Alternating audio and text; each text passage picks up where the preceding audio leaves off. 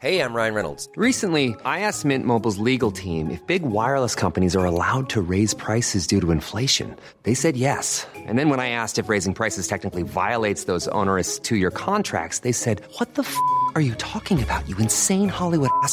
So to recap, we're cutting the price of Mint Unlimited from $30 a month to just $15 a month. Give it a try at mintmobile.com slash switch. $45 upfront for three months plus taxes and fees. Promo rate for new customers for limited time. Unlimited more than 40 gigabytes per month. Slows. Full terms at mintmobile.com.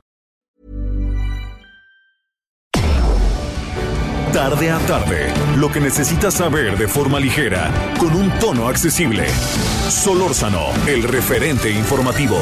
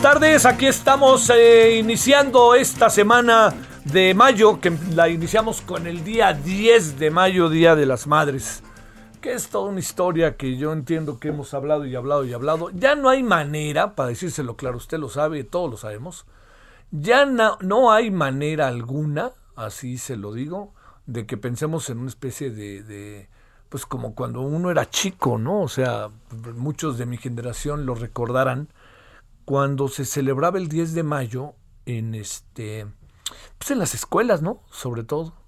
Me acuerdo que mi mamá me decía que no le gustaba ir a esas celebraciones. Y este, pues nosotros, pues era una celebración para la, para mi mamá, familia numerosa, entonces a todos ahí, era, era para mi mamá un paquete buenísimo, porque todos estábamos en la misma escuela y no tenía que ir de una escuela a otra, etcétera. Pero decía algo que no se me olvida como muy razonable, que era, es que no sabes la tristeza que me da cuando recuerdan a los niños que no tienen mamá. Que se les murió, que, ay, este a saber, ¿no? Bueno, y sí, eso me da mucha tristeza. Y tenía razón, ¿no? Cuando uno es niño a lo mejor no lo alcanza a ver en su dimensión total, pero ahora, por eso le contaba, si pensamos en el Día de las Madres, ese tradicional de las rosas y todo eso, pues hay una parte que se queda, ¿no? Hay una parte que sin duda ahí está, pero hay una parte que ya no es factible por el tipo de sociedad en que vivimos, ¿no? Ya no hay manera de que pensemos en el Día de las Madres de manera tradicional, ¿no? Por más que nos cante Eugenia León, que es lo que quiero decir, que es difícil en medio de adversidades, en, en medio de madres que han perdido a sus hijos, en desplazamientos, asesinados, este, secuestrados, pues es muy difícil, ¿no?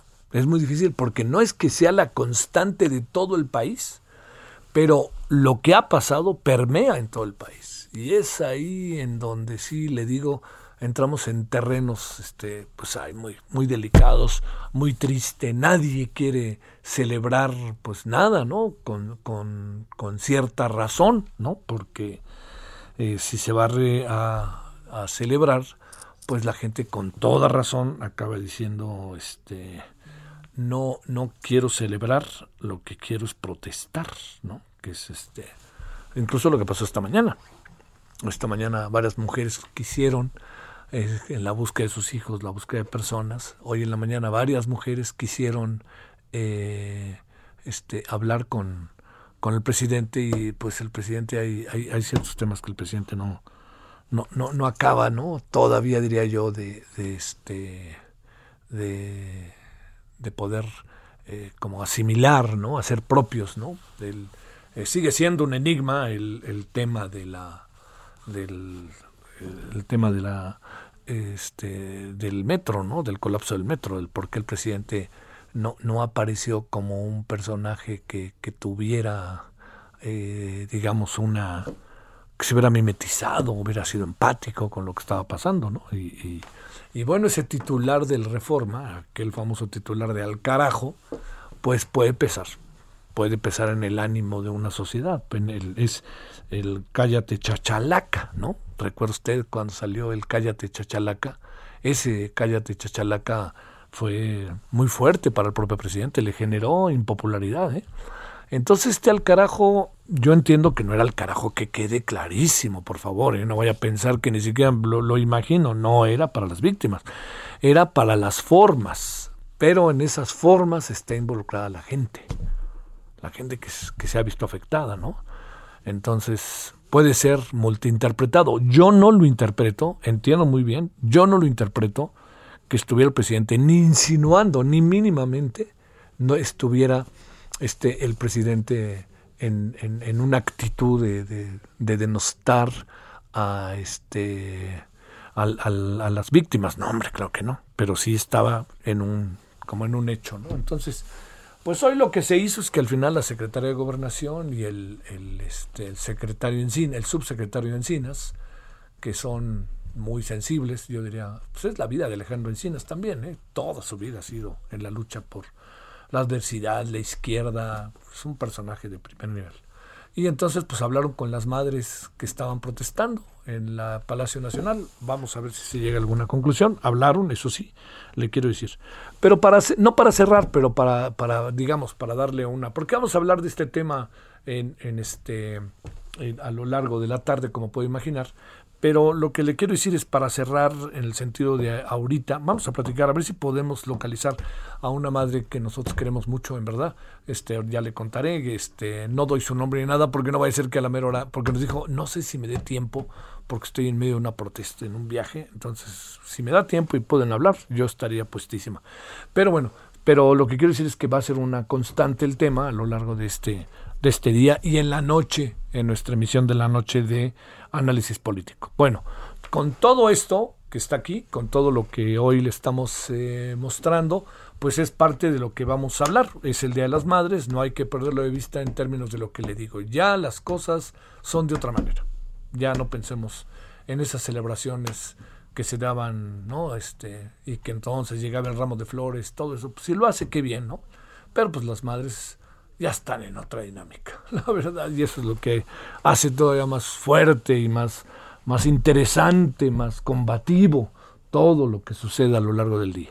Bueno, ese es el primer asunto. El, segundo asunto, eh, para ya irnos con toda la información del día, tiene que ver precisamente con esto que le decíamos. El presidente debe o no debe de eh, responder a todas. ¿no?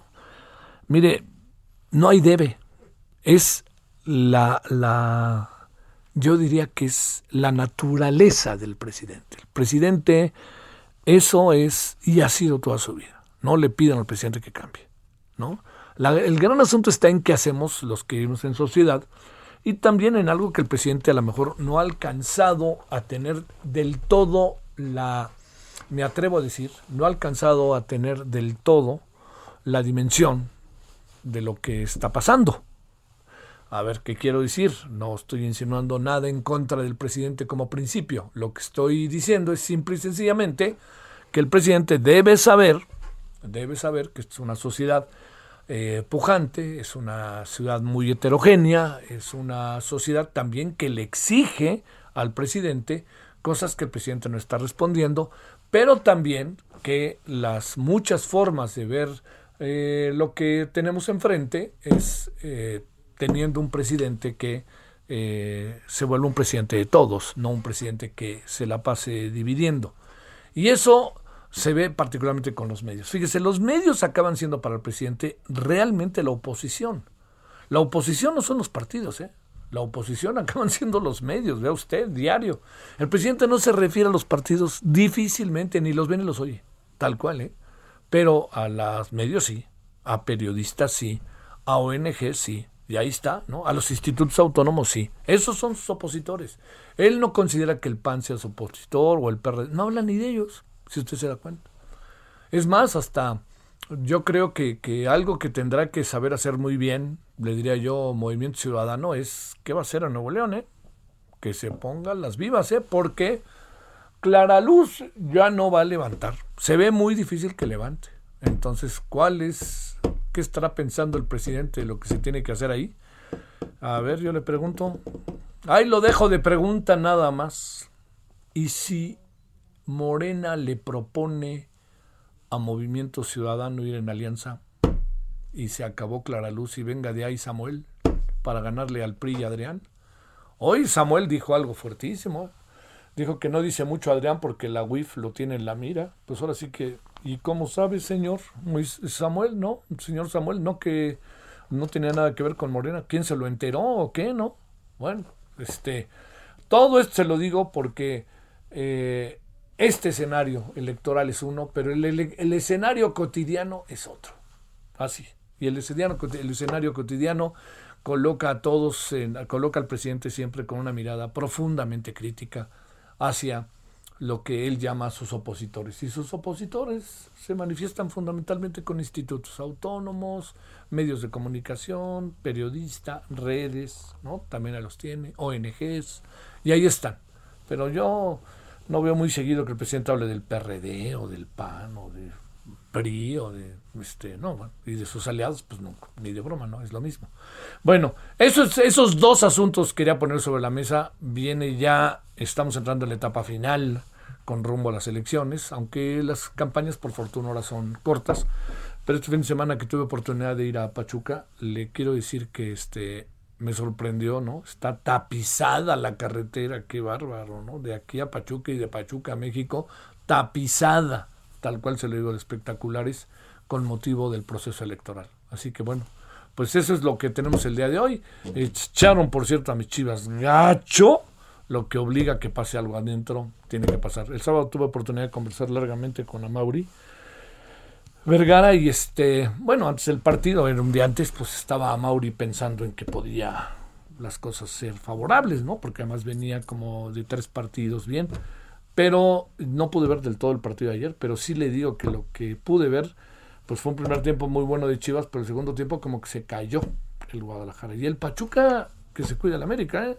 la verdad, ¿eh? porque el Pachuca tiene jovencitos muy bien, que juegan muy bien y está muy bien dirigido, que este debe de ser un, una semifinal, un cuartos de final atractivo el de Pachuca América. Bueno, oiga, pues aquí andamos agradeciéndole que nos acompañe, esperando que haya pasado un buen fin de semana, que todo ande bien. Y si anda celebrando el 10 de mayo, no nos esté escuchando. Pero si lo va a celebrar, pues este, gócela, pero pensemos también de manera más sensata, ¿no? Esta fecha, o sea, como dicen, este, no me regalen la licuadora para que les haga los, este, los licuados, ¿no? Más bien háganselos ustedes y cómprense el licuadora para ustedes. A mí más bien festéjenme hoy de la manera en que pueda ser de la mejor manera posible y que estemos juntos. Yo creo que eso es lo que pide, lo que pedimos todos, pero particularmente las madres, que son la esencia de, pues sí, la esencia del, del centro de la sociedad que es la familia. Bueno, 16 con 13 en la hora del centro, bienvenido, 10, bienvenida, 10 de mayo 2021. Eh, gracias que nos acompaña 98.5 de FM aquí en la Ciudad de México y ya sabe toda nuestra red a lo largo y ancho del país. Les saluda el servidor Javier Solórzano y vámonos. Solórzano, el referente informativo.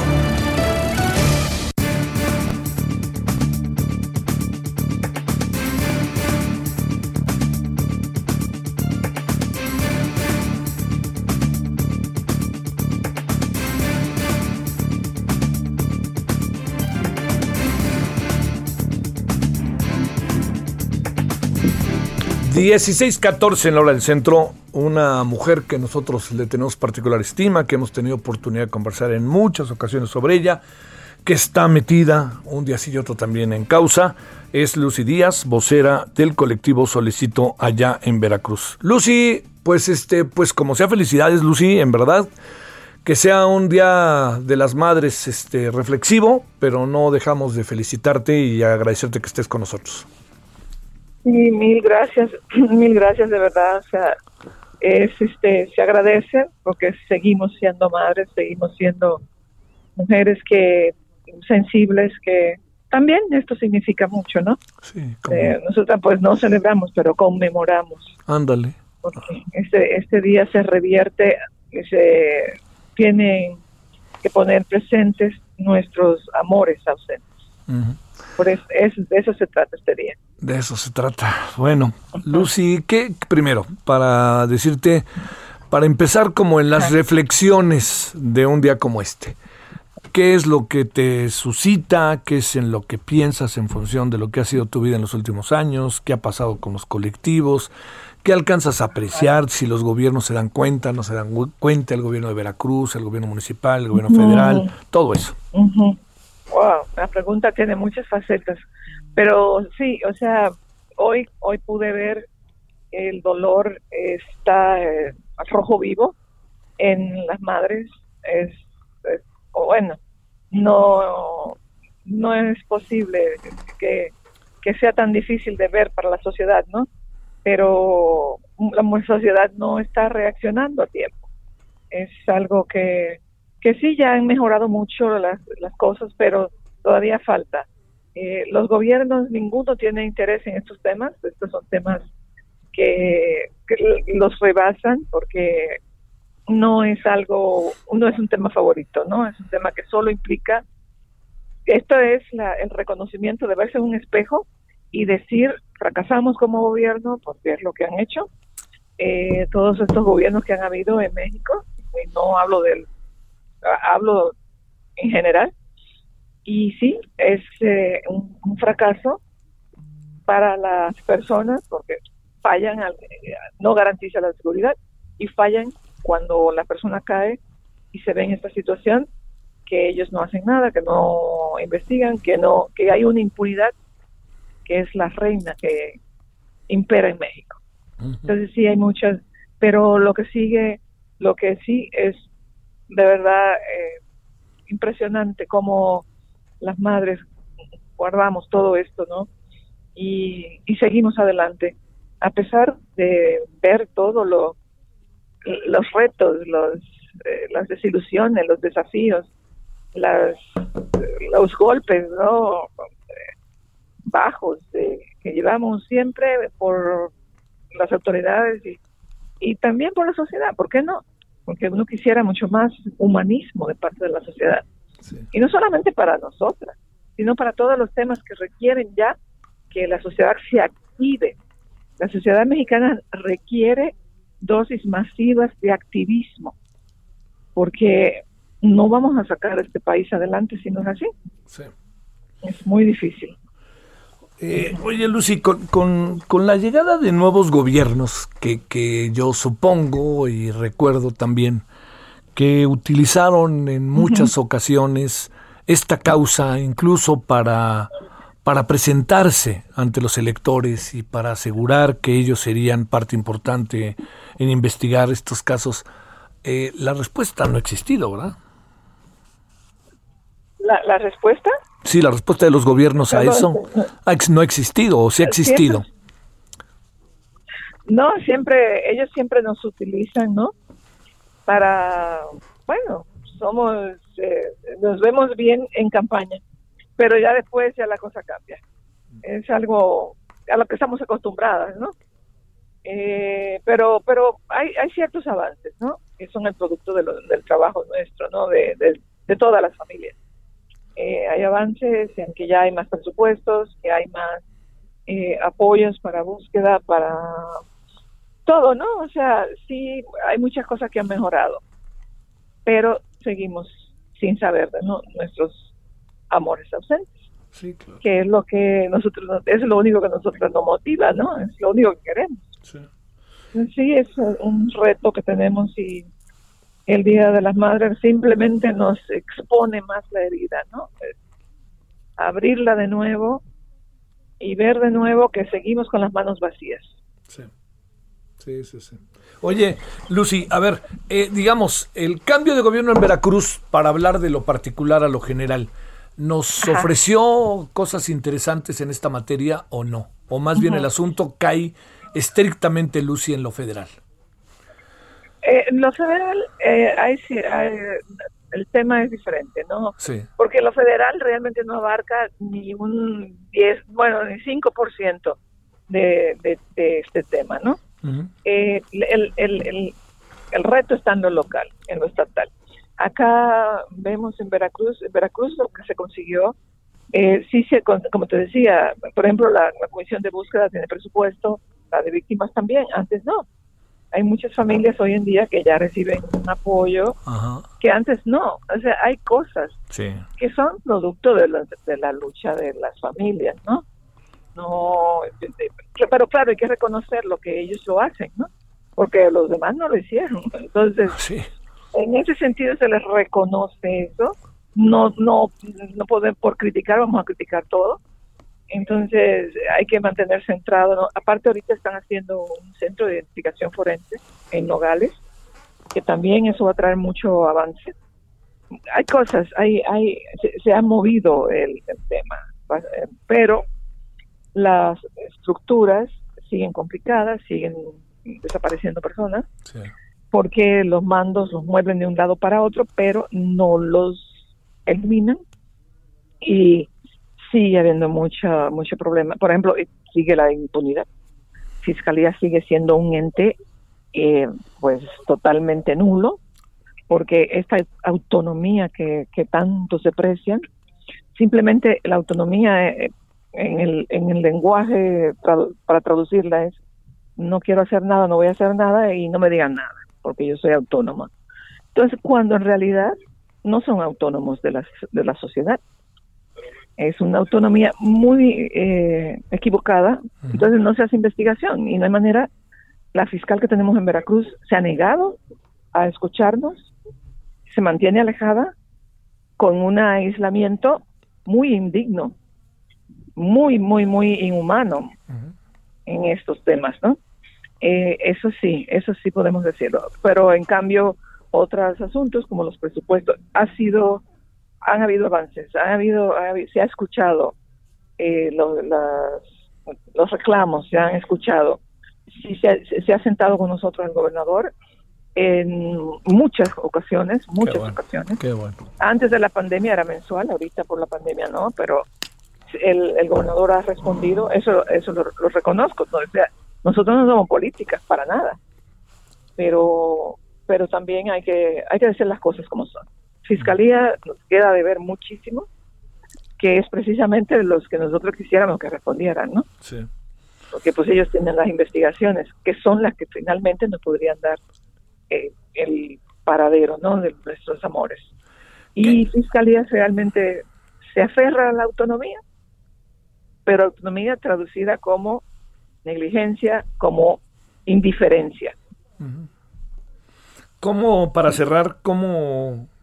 ¿Qué pasó el día de hoy? ¿Qué han hecho el día de hoy, Lucy, con el colectivo y las mujeres? Hemos visto algunas manifestaciones que se dieron, por lo menos en el puerto de Veracruz, pero ¿qué han hecho? Sí. Hoy estuvimos juntas, hoy hicimos un evento donde cada una por medio, o sea, es la, digamos, el, el vehículo el, para que su hijo se exprese, no su hija. Y, y todas tuvieron palabras muy hermosas y muy fue muy emotivo. Es algo que, que, te, de verdad, es una carga pues, muy pesada, pero también tenemos que hacerlo porque es lo que quieren, es que las escuchen, que lo que queremos todas, ¿no? Pero eh, fue muy emotivo, fue mucha entrega, mucha dedicación. Se escucharon a las madres en su mejor expresión. Las madres más impresionantes, más admirables, porque son madres que luchan y que aún así muestran el sentimiento en carne viva y, y fue de verdad desgarrador escucharla. Sin embargo, pues también es catártico, no es, es importante hacerlo. Sí, sí. Y, y estuvimos ahí todas, la, bueno, una parte porque muchas trabajan, eh, muchas están enfermas, muchas no pueden, por muchas razones, pero sí se juntó un grupo grande y, y lo principal, el mensaje de nuestros hijos llegó hasta nosotras. Porque en este día, este día es de ellos, Sí. porque ellos nos hicieron madres. Lucy, te mando un gran, gran saludo y un abrazo. Gracias. gracias También, a ti, la también en que- este día, ¿eh? Muchas gracias a ti siempre, porque tú siempre estás al pendiente de nosotros. Un abrazo grandísimo. Gracias, Lucy. Eh, Felicidades a tu madre que hizo un hijo de verdad eh, ejemplar. Muchas gracias. Gracias muchas, Lucy. Muy, un buena- abrazo. muy buenas adiós. tardes. Saludos allá hasta Veracruz. Bueno, vocera del colectivo Solicito en Veracruz. Lucy Díaz, pausa.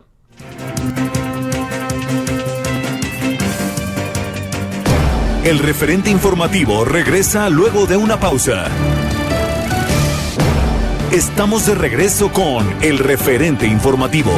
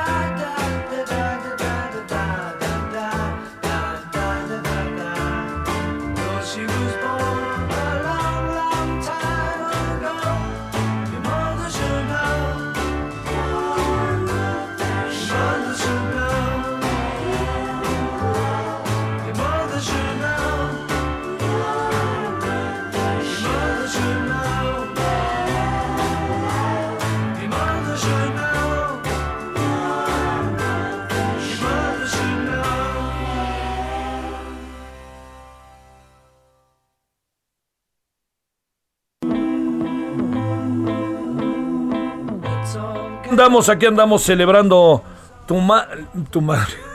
Bueno, debe de saberlo. Este, tu mamá debe de saberlo. Este, son los Beatles eh, hoy en el Día de las Madres. Pues bueno, ahí le pusimos esto para que usted también lo gozara. Es de las buenas canciones de los Beatles. Creo que esta canción es del álbum blanco. Bueno, los, los bitlelólogos, que hay muchos, y no solamente de mi generación, sino también muchos jóvenes, deben de saberlo. O, cómo se llama aquel infante que se apellida, ¿no? El de. El de. El el que soy la octava. Adolfo Infante, ¿no? Creo que se llama el que es un bitlólogo, es un Beatle así. Tenía ahí. Y luego tenía Radio Centro a la hora de los Beatles, ¿se acuerda? Ahí, este, hace muchos años. Pero bueno, ya ahí está la octava y la novena y la décima. 16 con 33 en la hora del centro.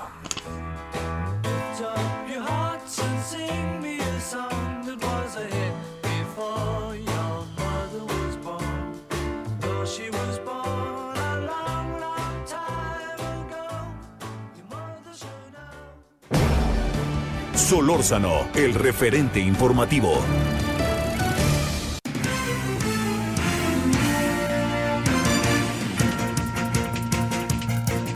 Aquí andamos de vuelta. Vámonos. Ay, asunto duro, rudo, feo, bravo, allá en Jalisco.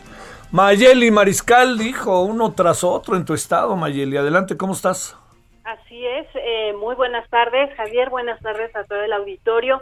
Pues este eh, caso muy lamentable, tres hermanos, Ana Karen de 24 años, Luis Ángel de 32 y José Alberto de 29, fueron plagiados eh, directamente en su vivienda, esto en la colonia San Andrés, en el municipio de Guadalajara. Estos hechos ocurren el viernes alrededor de las diez y media, diez cuarenta de la noche. Posteriormente eh, se da un enfrentamiento a las 11 de la noche cerca, muy cerca del centro de Tlaquepaque, de este pueblo mágico, sobre la calle Reforma. Y lo menciono de esta forma porque eh, justo en la rueda de prensa que ofreció el día de hoy el fiscal Gerardo Octavio Solís Gómez, en donde confirmó eh, la identidad de estos tres hermanos eh, de apellidos González Moreno, fueron encontrados sin vida justo la mañana del domingo, esto en San Cristóbal de la Barranca, en la carretera federal número 23, se encontraron sus cuerpos. Y bueno, el día de hoy la Fiscalía del Estado está vinculando eh, estos hechos, tanto el ataque que sufrieron eh, pues escoltas de la Fiscalía General de la República, repito, cerca de San Pedro Tlaquepaque, del centro de San Pedro Tlaquepaque, con estos hechos y es que pues ocurren con media hora de diferencia uno del otro y pues eh, como parte de las líneas de investigación dijo el fiscal que pudiera tratarse de algún error, pudieran haberlos confundido con policías investigadores y es que eh, junto con los cuerpos de estos tres jóvenes se encontró también una lona en donde pues había un mensaje amenazando al gobierno del estado no mencionaba alguna dependencia específica ni tampoco algún funcionario eh, puntualmente, sin embargo, sí decía, sentenciaba en este mensaje que no estuvieran mandando policías investigadores vestidos de civiles, porque si no, esto es lo que les iba a ocurrir y bueno, estaban ahí eh, los cuerpos de estos tres jóvenes. Entonces, pues eh, muy lamentable estos hechos. La Federación de Estudiantes Universitarios, eh, también en voz de su presidente, Francisco Javier Armentas, estuvo pronunciando a lo largo del fin de semana para que se esclarecieran estos hechos. La propia Universidad de Guadalajara también emitió un comunicado y es que, pues les comparto, José Alberto era estudiante de la carrera de Geografía, esto en el Centro Universitario de Ciencias Sociales y Humanidades de la Universidad de Guadalajara. También fue chelista de la orquesta de la Universidad Autónoma de Guadalajara. Por su parte, Luis Ángel acababa de abrir un negocio de serigrafía y también tocaba el violín. Y su hermana Ana Karen trabajaba en una empresa dedicada a colocar plástico en asientos de automóviles en el municipio de Guadalajara. Es decir, hasta estos momentos, estos tres jóvenes, estos hermanos de apellido González Moreno, pues no tenían ningún vínculo aparente con ningún eh, tipo de organización del crimen organizado. Entonces, pues eh, lamentable estos hechos y por lo pronto pues ya se investiga. También hay autoridades federales que están participando en la investigación debido a que, eh, pues repito, se está eh, vinculando los hechos de este ataque de los posibles escoltas eh, con el plagio de estos tres jóvenes. A ver, a ver, este, híjole, qué, qué, qué situación, Mayeli, tan verdaderamente compleja. A ver, te pregunto, eh, ¿habría algo que pudiéramos conocer de estos tres muchachos que además todo indica, por lo que nos cuentas, ¿no? Que se metieron con lujo de violencia a su casa y lo sacaron a las 11 de la noche, me imagino ante la impotencia de los padres y de los vecinos y de todo esto, ¿no? Así es, de hecho, eh, el grupo de personas que ingresaron a la vivienda, eh, pues iban con pasamontañas, con una vestimenta característica, incluso algunas siglas del cártel Jalisco Nueva Generación, obviamente encapuchados y eh, pues con equipo táctico, armas de grueso calibre, ingresan a la vivienda, se llevan solamente a estos tres jóvenes y eh, pues también algo de lo que menciona Gerardo Octavio Solís Gómez, el fiscal del Estado el día de hoy, es que a unas, eh, unos metros, es decir, eran vecinos de la persona que eh, se encontraba bajo la custodia de los elementos de la Fiscalía General de la República. Probablemente pudieran haber tenido pues alguna relación, todavía esto es presunción, es parte de las investigaciones, lo que se tendrá eh, pues que esclarecer y eh, pues sí, la impotencia de la familia y los vecinos ante este hecho. Oye, una última cosa, este Mayeli. Eh, ¿Habría no sé. Dijo, es que lo que pasa es que luego si, me- si nos metemos en esos terrenos, Mayeli, siempre nos acabamos haciendo, victimizando a las víctimas, que ya otra vez las revictimizamos. Pero había como antecedentes de algo con los tres hermanos.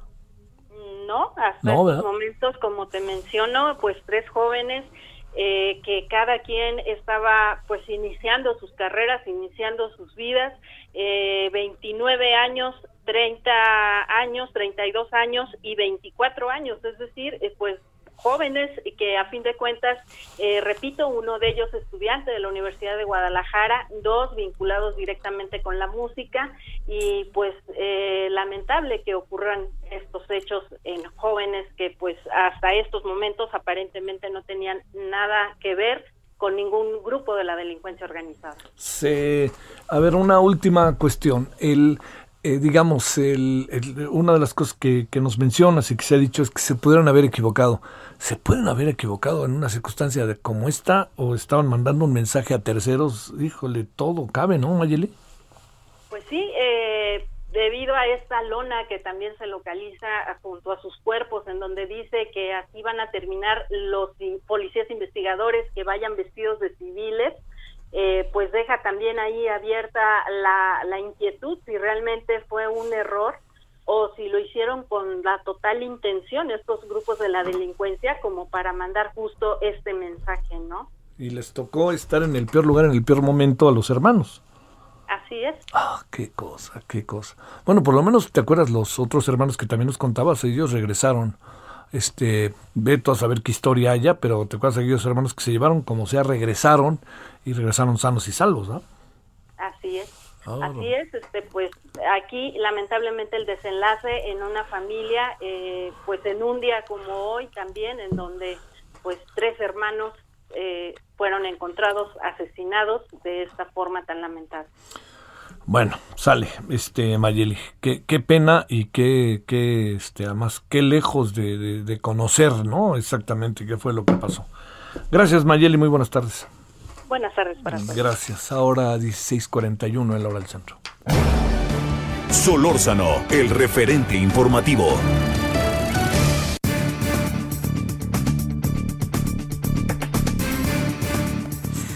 Bueno, vámonos eh, con otros asuntos. Hagamos, si le parece, si nos hace el favor, acompáñanos a un punto y aparte, auténticamente.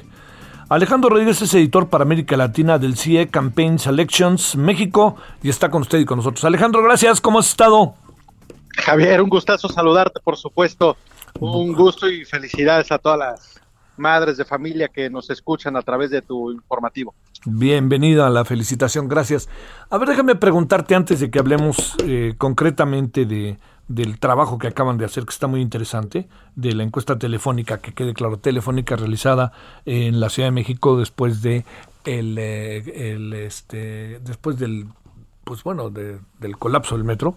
Eh, te pregunto, Alejandro, ¿hay variables que alcances a apreciar en lo general que estén teniendo algún tipo de variante de movimiento o alguna cosa así este, para la elección del 6 de junio, más allá de lo que pasa en la Ciudad de México? ¿Alcanzas a ver si Morena está empezando a ceder o si se mantiene igual? Si hay estados del país en donde las cosas no están siendo como originalmente pensábamos, por ejemplo Campeche, en donde encontramos ahora que Laida Sansores, que está en primer lugar, ahora parece que está en tercero según la- las encuestas. En fin, ¿alguna observación general que alcances a apreciar de lo que está pasando?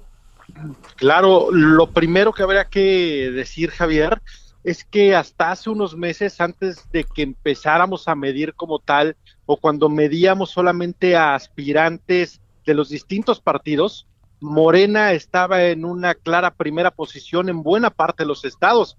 Prácticamente podríamos decir que los 15 en donde habrá gubernatura, por lo menos en 13 o en 12 estaba adelante lo que hemos visto ahora con el correr del tiempo, ya con el desarrollo de las campañas y tras la selección de los candidatos, por supuesto, Javier, es, son elecciones cerradas. Se antojaban en primera instancia elecciones muy abiertas, que hace algunos meses, repito, hubiera uno firmado porque iba a ganar Morena de calle, y hoy la alianza, esta unión de PRI, PAN, PRD, sobre todo, le dio fortaleza a estos partidos que por separado difícilmente hubieran podido competir y se han vuelto competitivos en buena parte de los estados de forma tal que, como dirían, pues prácticamente hay tiro y todo se desarrollará en menos de 30 días para saber quiénes son los que ganan. Y repito, hay pronóstico reservado en buena parte de los estados entre Morena y la alianza de, conformada por estos tres partidos. Eso es lo que hemos podido notar. Eh, es cierto, hay estados donde iban en primer lugar los candidatos de Morena, Campeche, por ejemplo, Nuevo León, y que con el paso de los días lo que vemos son a las dos candidatas en clara, pero en clara tercera posición. Oye, este, ¿puede haber una alianza de sprint final en Nuevo León entre Movimiento Ciudadano y Morena para acabar con el Va por México? Pues eso es lo que dice Adrián, eh, no, prácticamente hoy ha visto que este Clara ya no es competencia, que Clara ya no es fuerte, que no va a pasar del tercer lugar, sus disculpas fueron muy tardías y lo que han visto es que el competidor es Samuel. Entonces, hoy lo que se trata de hacer es empatar a Samuel con la imagen del presidente de la República, de Andrés Manuel López Obrador, a sabiendas que es un estado en donde Andrés Manuel López Obrador pues no tiene la más grande de las popularidades. Eso no quiere decir que sea impopular. No. Eh, sin embargo, no es de los favoritos de un sector, sobre todo el sector empresarial, y a ese es al que le puesta Adrián para que no se vaya con Samuel y lo voten o lo promuevan. Entonces ahí sí se están dando con todo y ahí yo creo que a final de cuentas entre esos dos candidatos se decidirá, todavía faltan días y ya sabes que en Nuevo León absolutamente todo, pero todo puede pasar si no preguntémosle al Bronco. Sí. Oye, a ver, una pregunta más antes de hablar de el estudio que hicieron sobre la línea 12. Eh, te pregunto, el, el- el caso de la Cámara de Diputados, ¿encuentras una variable como para comentar ahorita cuando se pensaba que eh, habría, habría también una mayoría eh, en favor de Morena? Pues hay dos teorías, Javier, y seguramente ya las habrás leído. Los que aseguran que podrá haber una mayoría eh, calificada por parte de Morena, Morena y otros más que dicen que no puede ser así y que habrá una mayoría, pero esto gracias a la conformación con otros partidos aliados para Morena, no una mayoría como la de hace tres años. Yo me inclino un poco más por esta teoría. A final de cuentas resulta un poco complicado saberlo, eh, sobre todo en términos de una encuesta como tal, porque tendríamos que hacer prácticamente 300 encuestas eh, telefónicas o en persona para poder saber cuál es el sentir de todas estas personas en su demarcación. Sin embargo, es difícil, sobre todo hacerla telefónica, porque los teléfonos como tal eh, no arrojan, aunque arrojan, y tú puedes tener una base de datos de que están en, en tal o cual ciudad o en tal o cual eh, eh, área, no te dicen específicamente en qué delimitación, por ejemplo, distrital están. Sí dan unos aproximados, pero no se puede tener tanta certeza Claro. eh, como uno quisiera. Eh, sin embargo, todo indica que habrá una mayoría eh, de Morena. Yo creo sí que será a través de la conformación que puedan tener con los aliados, pero todo puede pasar y últimamente este hecho como el del metro también le ha significado puntos menos a Morena en diversos estados porque la alianza y los demás partidos lo están utilizando para tratar de denostar la forma en la que gobierna Morena como tal. Sí, sí, sí. A ver, una, una última, te prometo que te vamos a preguntar de lo que hicieron. Ah, hombre, ¿eh? yo feliz. una, una última. Eh, ¿Estará eh, disminuyendo la abierta popularidad del presidente o estarán los ciudadanos empezando a sentir cosas que no están cambiando y les están afectando? ¿Qué, qué, qué se estará cruzando de manera breve, piensas, Alejandro? Eh, lo que te puedo decir es que de acuerdo a nuestras mediciones hay una ligera caída del presidente en lo que refiere a su popularidad. pe- pero ligera, ¿eh? del- Es ligera. Sí, de, de- del 3 o 4 puntos porcentuales. Para una persona que tiene 56, 57, bajar a 52, 53, 55, según sea en la casa encuestadora que lo está haciendo, pareciera no ser mucho. Lo que sí vemos es que a final de cuentas en este país y en la actualidad, una cosa es la popularidad del presidente, otra cosa es la popularidad de Morena como tal y otra la de los candidatos de Morena, que son tres entes completamente distintos y que no se transfieren unos a otros. Hay estados donde aman al presidente de la República, donde tiene una gran popularidad, pero el candidato de Morena no les parece del todo agradable y probablemente no voten por él. Entonces, eh, esta popularidad del presidente, es cierto, a medida de que caiga, eh, en este tramo electoral también llevará implícita la suerte de los candidatos y del partido en los estados. Sí, bueno. Ahora sí, aunque no lo creemos, hemos llegado al momento. Alejandro, a ver, cuéntanos los hallazgos más importantes de la investigación que hicieron, pero sobre todo la ficha técnica, que en este caso se convierte en un elemento clave. Claro que sí, mira, hicimos una encuesta telefónica a través de una operadora robotizada en teléfonos eh, mezclados de las 16 delegaciones, ahora municipios de la Ciudad de México, para saber el sentir de los ciudadanos en torno a qué es lo que pasó para ellos con la caída de, esta, de este tramo de la línea 12 del metro. Se hicieron 400 entrevistas al azar completamente, todas lanzadas el mismo día, y sí buscando que fueran eh, parejas en cuanto a número, en el número de delegación, en el número de las delegaciones, en el número de teléfonos hechos en las delegaciones. El objetivo fue preguntarle a los ciudadanos de CDMX eh, a su parecer qué fue lo que provocó la caída de esta línea 12, si fue la mala construcción, si fue un mal mantenimiento y si los implicados directos en la construcción y el mantenimiento serían sancionados o no, y posteriormente preguntarle si, eh, después de estas preguntas, por quién votarían o por quién piensan votar el próximo domingo, eh, primer domingo de junio, Javier. A ver, vengan los hallazgos. Encontraste que todo el mundo va a seguir votando por Morena, no va a votar por Morena. ¿Qué supones que podría pasar entendiendo que es una encuesta? A lo electoral, nosotros le preguntamos, vaya, si hoy fuera la elección, ¿por qué partido votarías? El 39, el 34% después de lo ocurrido y de todo el, de- el ruido que se ha hecho a través eh, de los medios de comunicación y de las redes sociales, el 34% nos dice que votaría por PRI, PAN y PERDE, el 29% que lo haría por Morena, PT Verde, el 1% por MC, el 8% por otro partido. Y el 28% se declara indefinido. Sigue pensando las cosas, dice que puede ir a votar, pero todavía no decide por quién hacerlo. Y en ese 28%, en la manera en que se manejen las narrativas tras lo ocurrido en Ciudad de México eh, con la línea 12, pues es que se verá por quién votan o por quién no. Por ahora parece ir ganando la alianza con este 34%, eso refiriéndonos a todos los partidos políticos. También les preguntamos, Javier, si solamente se pudiera votar por uno u otro, por el PRI PAN PRD o por Morena PT Verde, que no hubiera más partidos, ¿por quién votarían? Ahí la elección, 39% para PRI PAN y PRD,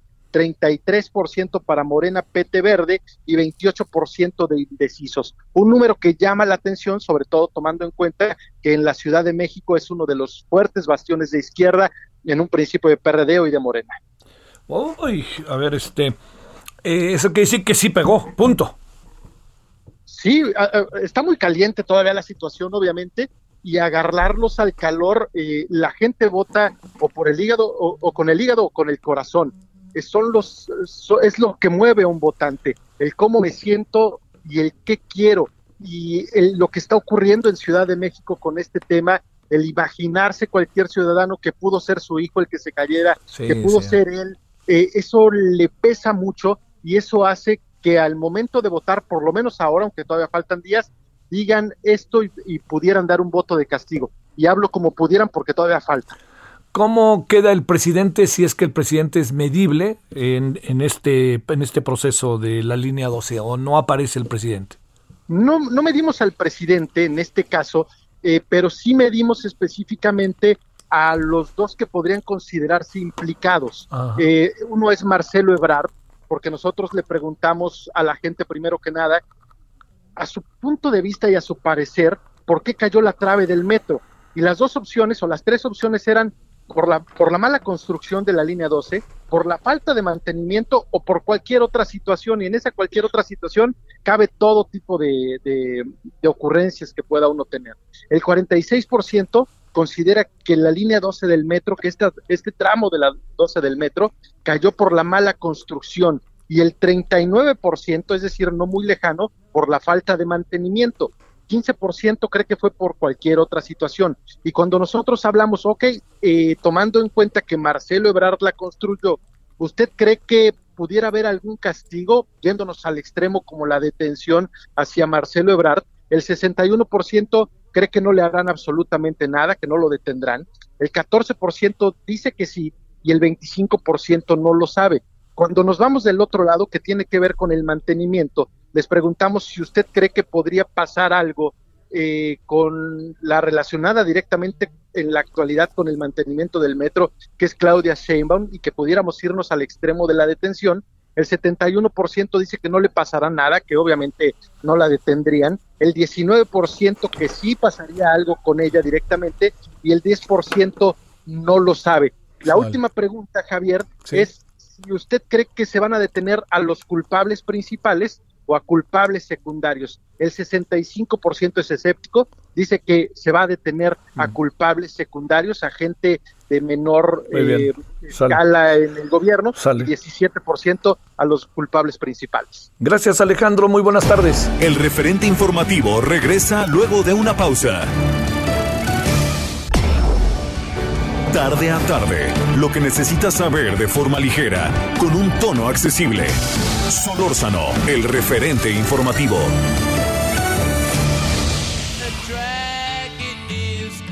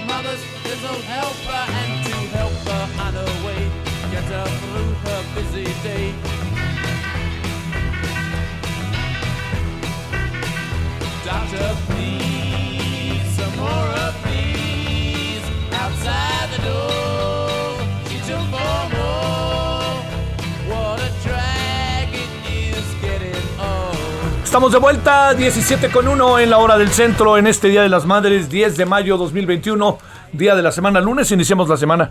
Bueno, estamos Mother's Little Helper, The Rolling Stones. Bueno, todo lo que tenga que ver con mamás, digan lo que digan, estamos echándolo por adelante, ¿no? Bueno.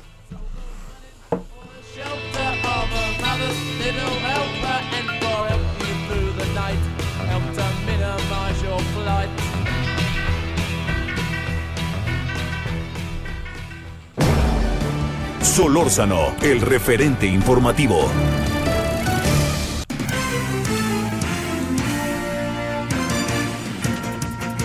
Bueno, hoy se tomó una decisión de un juez que se le van a ir encima seguro, pero muy interesante ¿eh? la decisión que tomó el juez. Déjeme contarle, bueno, yo no le contaré, ya le contará eh, Adrián Arias, reportero de la sección Merc 2, Mercados, de El Heraldo de México. Adrián, gracias, ¿cómo has estado?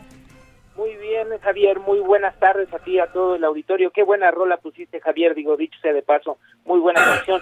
Oye, Sí. la, la- la verdad, agradezco tu opinión. este, bueno, a ver, venga de ahí, mi querido Adrián, ¿qué pasa? Este, ¿Qué va a pasar con la ley de hidrocarburos y lo que se nos viene mañana, no? En la mañanera. Así es, Javier. Mira, hoy eh, el Poder Judicial, eh, en específico el Juzgado Segundo Especializado en Competencia, eh, emitió una decisión que es un golpe para la ley de hidrocarburos que promovió el Ejecutivo Federal. Prácticamente está suspendiendo tres artículos que son muy importantes y que estos artículos, Javier, eh, uno de ellos había sido considerado por los expertos como eh, uno que permitía la expropiación directa. Es el artículo 57 que señala que cuando se le suspendan los permisos a las empresas privadas, eh, sus instalaciones, eh, sus gasolineras, sus centr- centrales de almacenamiento, van a poder ser ocupadas por Pemex para que continúen operando. Es decir, se le suspenden el permiso y se las dan a Pemex o a la CFE en caso de que sean permisos de electricidad. Entonces, el juez dice, no, eh, vamos a suspender la aplicación de ese artículo.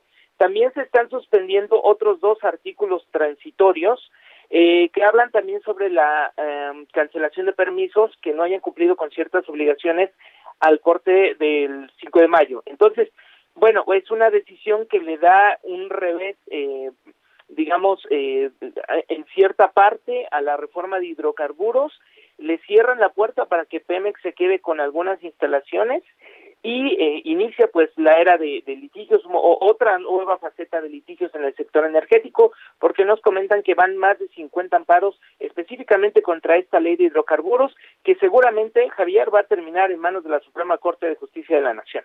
Bueno, a ver, exactamente significa que, que dejan que, que todo lo que... eh, bueno, no- ¿ya estaban haciendo las cosas o todavía no estaban haciendo las cosas bajo la nueva ley de hidrocarburos? Sí, Javier, ya, ya la CRE estaba empezando a, a cancelar algunos permisos. De hecho, hoy en, la portada del Heraldo eh, comentamos que la CRE ya alista la cancelación de 125 permisos. Ya es una decisión tomada que eh, en, dentro de poco se les va a estar eh, notificando a las empresas. Aquí lo que sucede es que la CRE sí puede seguir cancelando permisos. Lo que no va a poder hacer es darle esas instalaciones a Pemex porque eh, algo interesante es que el artículo que permite la cancelación de permisos eh, no queda suspendido, ese queda vigente. Entonces, pues sí, la crema tiene esa facultad, pero ya no van a ir a manos de Pemex. Seguramente se, eh, se ampararon las empresas también contra ese artículo y hay que ver en lo sucesivo cómo va resolviendo eh, los demás amparos que pues que vaya viendo este juez que ha sido también criticado por el presidente, ¿eh? Ha Sí, sido sí, sí. A, a raíz a, a bajar algunas cosas del sector energético, pues el presidente se le fue encima en, la mañanera, Javier. Sí, sí, sí, ya, ya anda, allá anda de todas, todas, este, además un juez que le han caído estos asuntos y hasta donde por ahí me dicen, creo que hasta lo están investigando, ¿no? Oye, a ver, déjame plantearte, Adrián, un asunto más sobre esto.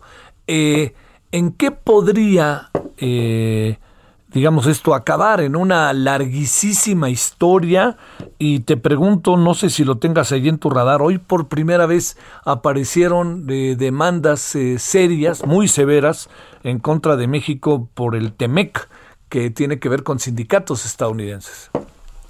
Sí, a ver, sí, esto puede derivar eh, en algo muy costoso para el país, Javier. Eh, ¿Por qué? Porque estamos afectando inversiones. O sea, y, y quieras o no, más bien el gobierno quiera o no quiera, tiene acuerdos que protegen esas inversiones. Entonces, ¿en qué puede derivar? En el sector energético a nivel interno, puede que vayamos a la Suprema Corte de Justicia de la Nación y si la, justi- la, la Suprema Corte le da la razón al gobierno, que, que es, es, yo lo veo muy complicado porque eh, los argumentos de las empresas están muy sólidos, pero si le llegara a dar la razón tanto en electricidad como en, en, en, hidrocarburos, eh, pues proceden ya en forma estas demandas eh, bajo el amparo del TEMEC que se irían los temas a un arbitraje internacional y entonces en una de esas pueden salir algunas resoluciones que obliguen a al, al gobierno mexicano a pagar con nuestros impuestos una indemnización a las, a las inversiones afectadas. Entonces,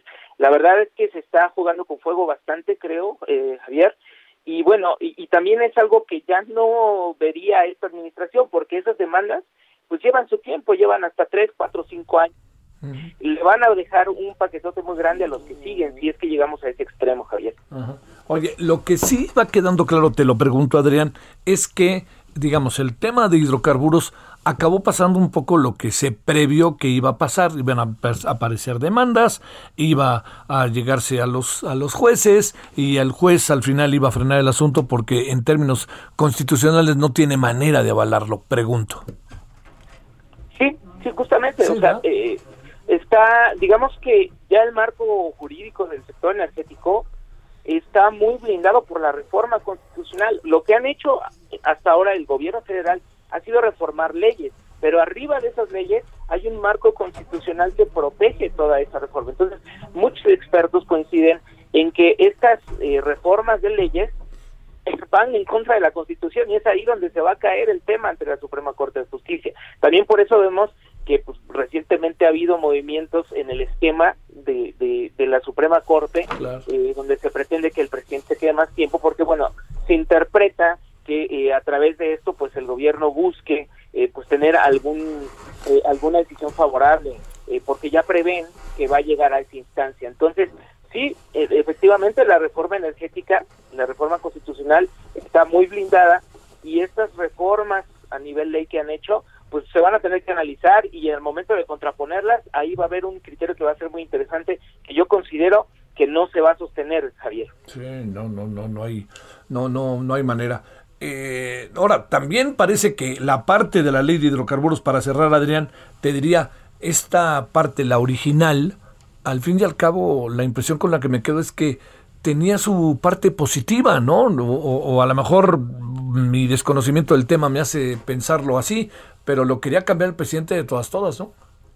Eh, sí, mira, eh, toda ley es perfectible. Sí, claro. Y El, el argumento del gobierno es que muchos de estos permisos se utilizan para huachicol o mm, son una especie de cortina que permite el huachicol y ese es digamos que el argumento de defensa, ¿no? Que, que se busca combatir el robo de combustibles, ¿no? Pero finalmente afecta a toda la cadena porque no todos los permisionarios pues eh, entran en esta dinámica. Entonces ahí y además quedó el criterio muy eh, pues eh, muy poco transparente de cómo se van a ir cancelando estos permisos. Hay mucha discrecionalidad. Entonces, pues sí, puede ser que, por un elemento eh, otros eh, vayan generando pues eh, problemas o vayan tirando ciertas eh, ciertos beneficios que logró la reforma energética, entre ellos la entrada de más competidores, porque antes de, de la reforma pues teníamos solamente una empresa que dominaba el sector y ahora poco a poco están entrando otros competidores. El argumento del gobierno es que eh, esta competencia no ha generado eh, beneficios para los usuarios, para el consumidor. Y es cierto, las gasolinas no bajaron de precio, pero lo que tampoco ha querido entender el gobierno o no lo han querido decir es que ese cambio no es eh, de la noche a la mañana. Un ejemplo de esto, eh, Ja- Javier, es el sector de telecomunicaciones. En telecomunicaciones abrió la competencia hace más de 20 años, luego se hizo una reforma hace 6 años y es apenas ahora que empezamos a ver una caída de 40% en los precios de la telefonía. Lo mismo sucede en el sector energético. En 5 o 6 años no vas a ver un beneficio. Tienes que dejar que el mercado madure. Digamos que el mercado energético en competencia apenas está en pañales. Entonces, pues no vamos a ver unos resultados de la noche a la mañana. Pero bueno, son varios argumentos los que se juegan aquí, Javier. Te mando un saludo y muchas gracias, Adrián. Igualmente, Javier, muy buen día. Y ahí te mandamos a los Rolling Stones. Échame la rola. gracias. 17-11 en hora del centro. Solórzano, el referente informativo.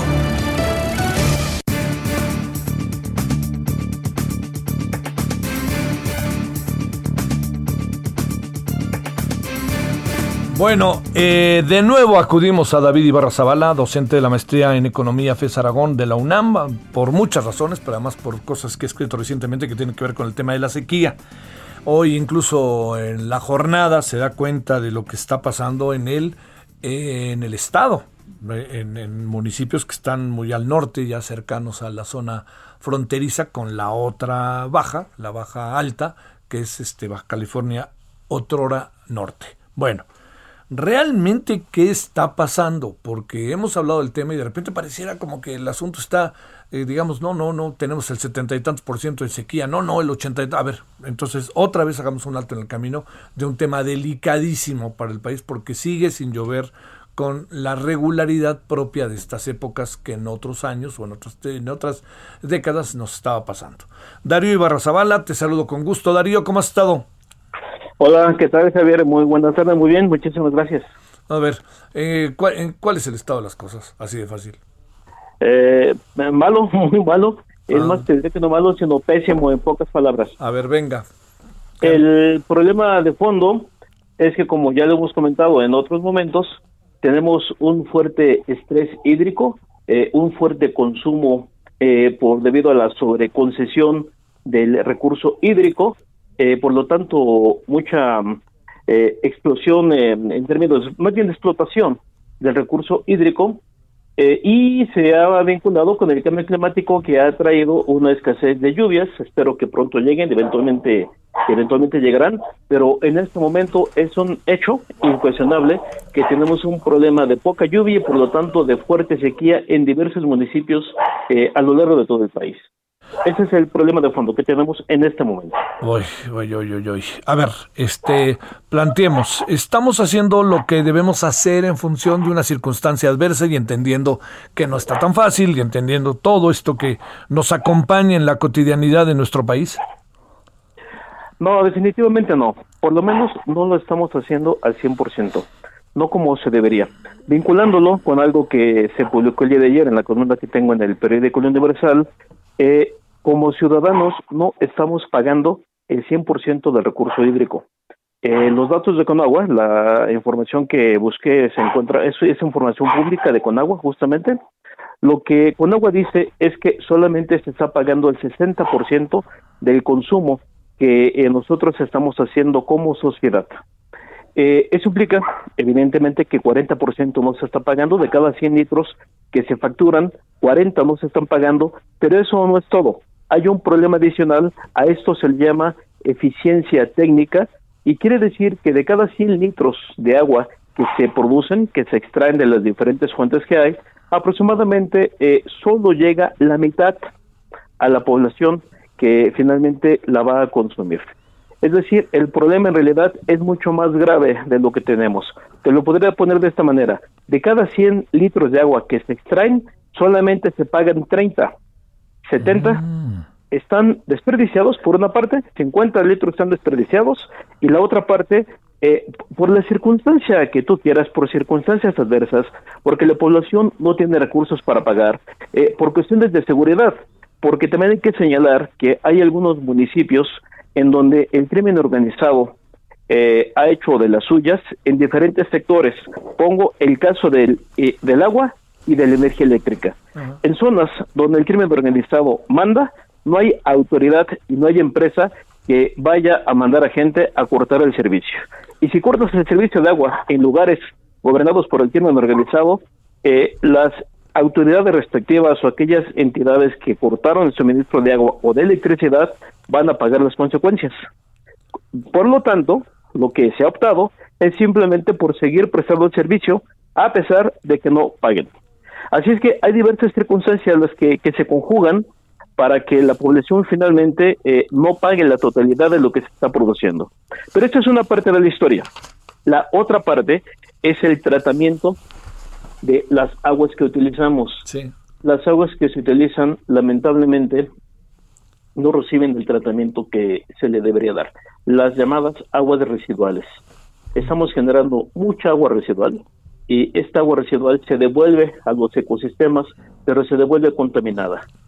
Y la naturaleza tiene cierta capacidad para absorber eh, contaminación, pero le ayudaríamos muchísimo si antes de devolver estos flujos de agua se tratara y por lo menos devolviéramos a la naturaleza aguas grises, pero estamos devolviendo aguas negras.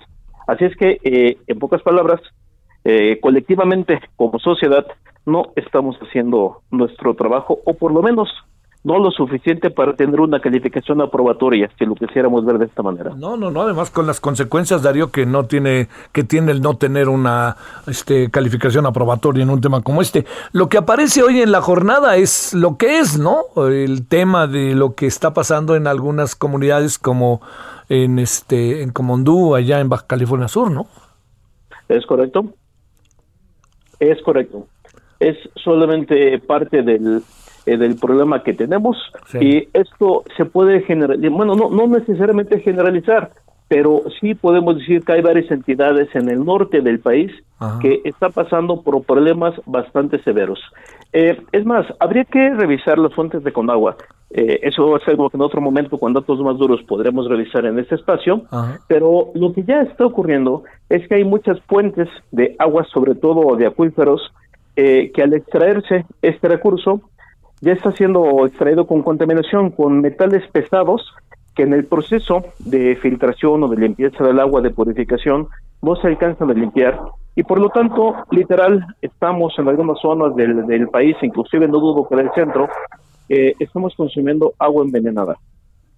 Así es que no hacer algo eh, ya está teniendo algunos impactos en salud por estar bebiendo eh, agua con metales pesados, agua dura, agua pesada, eh, agua fósil, agua vieja que se acumula en los acuíferos al, en el fondo y cuando la extraemos, dada la explotación, cada vez tenemos que extraer agua de eh, más al fondo de estos mantos freáticos y por lo tanto con eh, algunos eh, algunos elementos que son nocivos para la salud humana.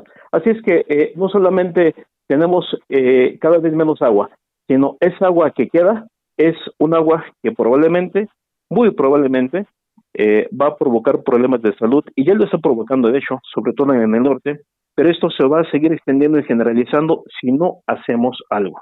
Sí, sí, sí. A ver, eh, a ver, un asunto final, eh, Darío. Eh, ¿cómo, ¿Cómo hacerle para, digamos, el, tema de- del, del calentamiento global no es, un, no es una broma, ¿no? Es un es. Un es. Pero déjame plantearte, ¿cómo hacerle para eh, el consumo cotidiano de agua?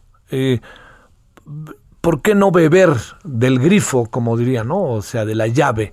¿Por qué comprar esas este, botellas? ¿Qué, ahí, ahí qué podemos hacer? ¿Ahí qué alcanza a saber? Porque se convirtió en un negocio rentable y supongo que también con todo lo que eso significa, ¿no? Como la gente, este, como estas empresas, de saber dónde sacan el agua y como, etcétera, ¿no? Todo lo que puede haber eventualmente alrededor de ello. Es correcto. Eh, y es verdad, eh, teóricamente, el agua que llega a nuestras casas podría beberse directamente y no generar ninguna suerte de problema. Eh, teóricamente. Sin embargo, somos desconfiados por naturaleza y por lo menos yo, yo de manera personal dudo que el agua que llega directamente eh, a nuestras casas se pueda beber directamente. Sin embargo, si hay algo que se puede hacer, existen filtros domésticos que se pueden comprar y estos filtros lo que podrían hacer eh, es eh, permitir que esa agua se pueda beber una vez que ha pasado por ese proceso de filtración y de esta manera dejar de comprar agua embotellada. Eh, se puede regresar a utilizar eh, algunos eh, trastes, como pueden ser toppers, por ejemplo, pueden ser termos, para cargar con nuestra propia agua a los lugares a donde nos estemos trasladando y de esa manera dejar de consumir eh, agua embotellada, que por supuesto también genera contaminación plástica, que es también parte del problema del calentamiento global, parte de la toxicidad que estamos haciendo o a la que estamos llevando al planeta entero. Uf, uf, uf. Bueno, este Darío, no, no, no, nada buenas, no, no, no, no hay buenas noticias para decirlo claro, ¿no? Pues eh, es lamentable, pero es cierto. Eh, sin embargo, es importante darnos cuenta de esto, de que tenemos un problema y que tenemos que hacer algo. Si no hacemos algo, y esto puede eh, sonar catastrófico, pero eh, definitivamente si no hacemos algo, eh, la existencia misma de la humanidad está en riesgo. Eh, no va a ocurrir en un año, en dos o tres, pero quién sabe si dentro de 50 o 60 años se tengan condiciones para que pueda seguir habiendo eh, vida en el planeta. Uy, uy, uy, uy, uy. Darío Ibarra, muchas gracias que estuviste con nosotros, Darío. Un placer como siempre. Gracias, docente de la maestría en economía de la FES Aragón de la UNAM, especialista en estos temas de que tienen que ver con la sequía, bueno, con, con el agua, etcétera, ¿no? Ahorita estamos en el tema de la sequía porque se da cuenta, no ha acabado por llover de manera nos cayó un chubasco brutal el otro día, tas, pero, pero en algunas zonas este, no, no está lloviendo siquiera, ¿no? Y mire que yo sé que me dirá mucha gente, oiga, ¿qué no vio lo que pasó el fin de semana en Metepec? Claro que lo vi, lo que pasó en el Estado de México, pero me refiero, no hay una regularidad, llega de manera muy fuerte la lluvia, pero no se vuelve regular y sistemática, eso es propio de la época, no es otra cosa, ¿no? Bueno, vámonos a las 17.22 en la hora del centro. Solórzano, el referente informativo.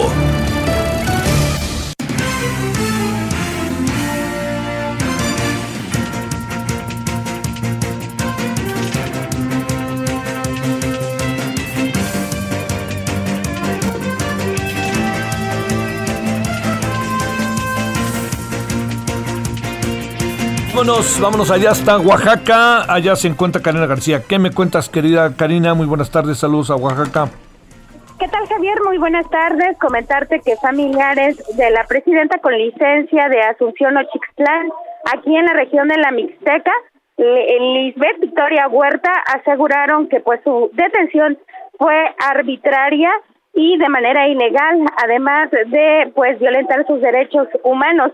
En este sentido, el padre Oscar Victoria aseguró que la edil fue sacada de su domicilio sin ninguna orden de aprehensión y eh, pues los agentes estatales de investigación pretextaron precisamente una orden de cateo, sin embargo, eh, pues no mostraron ningún documento, dijo. En ese sentido, eh, los familiares presentaron una queja ante la Defensoría de los Derechos Humanos del pueblo de Oaxaca, la cual dijeron no ha procedido en este sentido.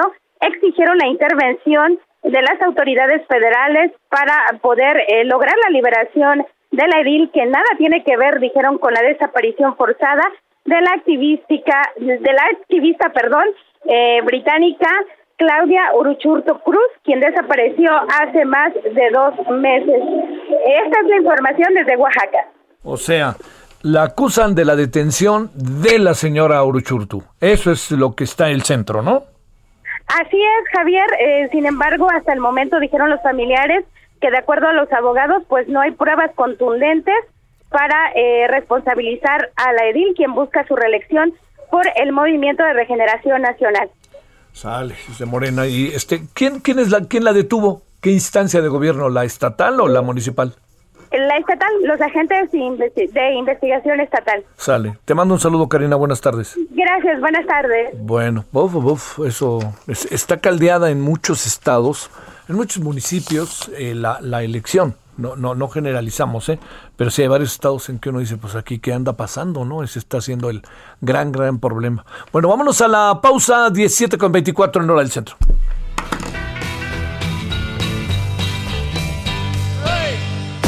El referente informativo regresa luego de una pausa.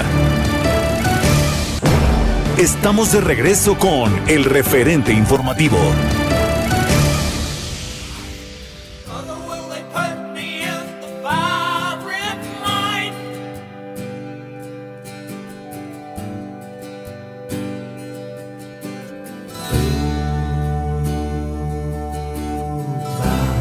Is it just a waste of time?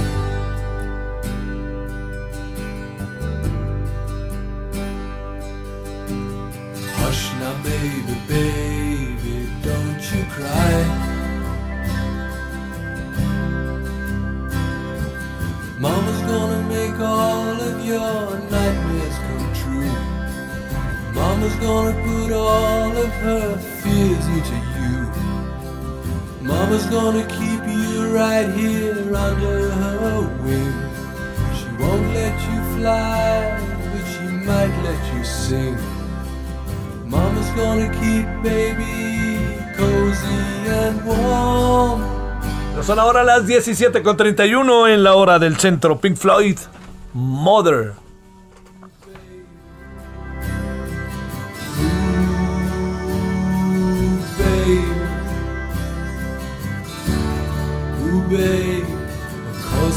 gonna help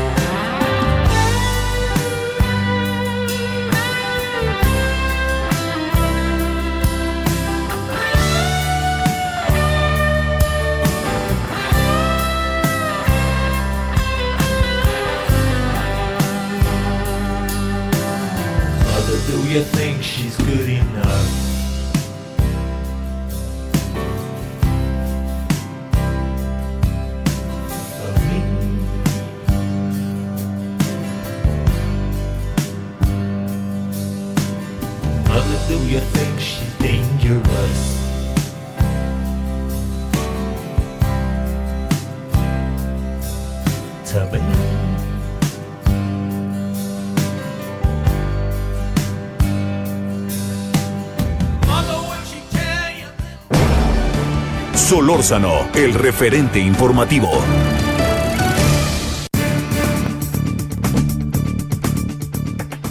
Bueno, andamos en este día 10 de mayo del 2021. Gracias que sigue con nosotros. Es día lunes, Heraldo Radio. Eh, 17 con 32, casi 33 en la hora del centro. Bueno, le queremos agradecer a la maestra Rosa Amarilis Zárate, directora de la Escuela Nacional de Enfermería y Obstetricia, que esté con usted y con nosotros. ¿Cómo estás, maestra? Muy buenas tardes. Hola, ¿cómo está? Muy buenas tardes. ¿Eres, este, tienes hijos? Sí, claro. Bueno, pues venga la felicitación, maestra. Muchas gracias. Bueno, gracias. Te planteo, hoy se ha hablado, y tú que estás en todo este proceso de formación, de formación, que se requiere otros 115 mil profesionales en materia de enfermería. Y además se acerca el Día del Enfermero y la Enfermera. A ver, maestra, una opinión sobre esto, ¿qué nos cuentas? Pues sí, en efecto, muchas gracias por la entrevista. El día 12 de mayo, por decreto presidencial, se alineó el festejo del, del año internacional de la enfermería en, en México. Se alineó ese mismo festejo del Consejo Internacional de Enfermeras. Eh, hubo un decreto presidencial y ahora también el 12 de mayo se festeja en México el Día de la Enfermería. Esto en consonancia con el bicentenario del natalicio de Florencia Nightingale, quien se considera la, la madre de la enfermería moderna, ¿no? Y de la formación de enfermeras.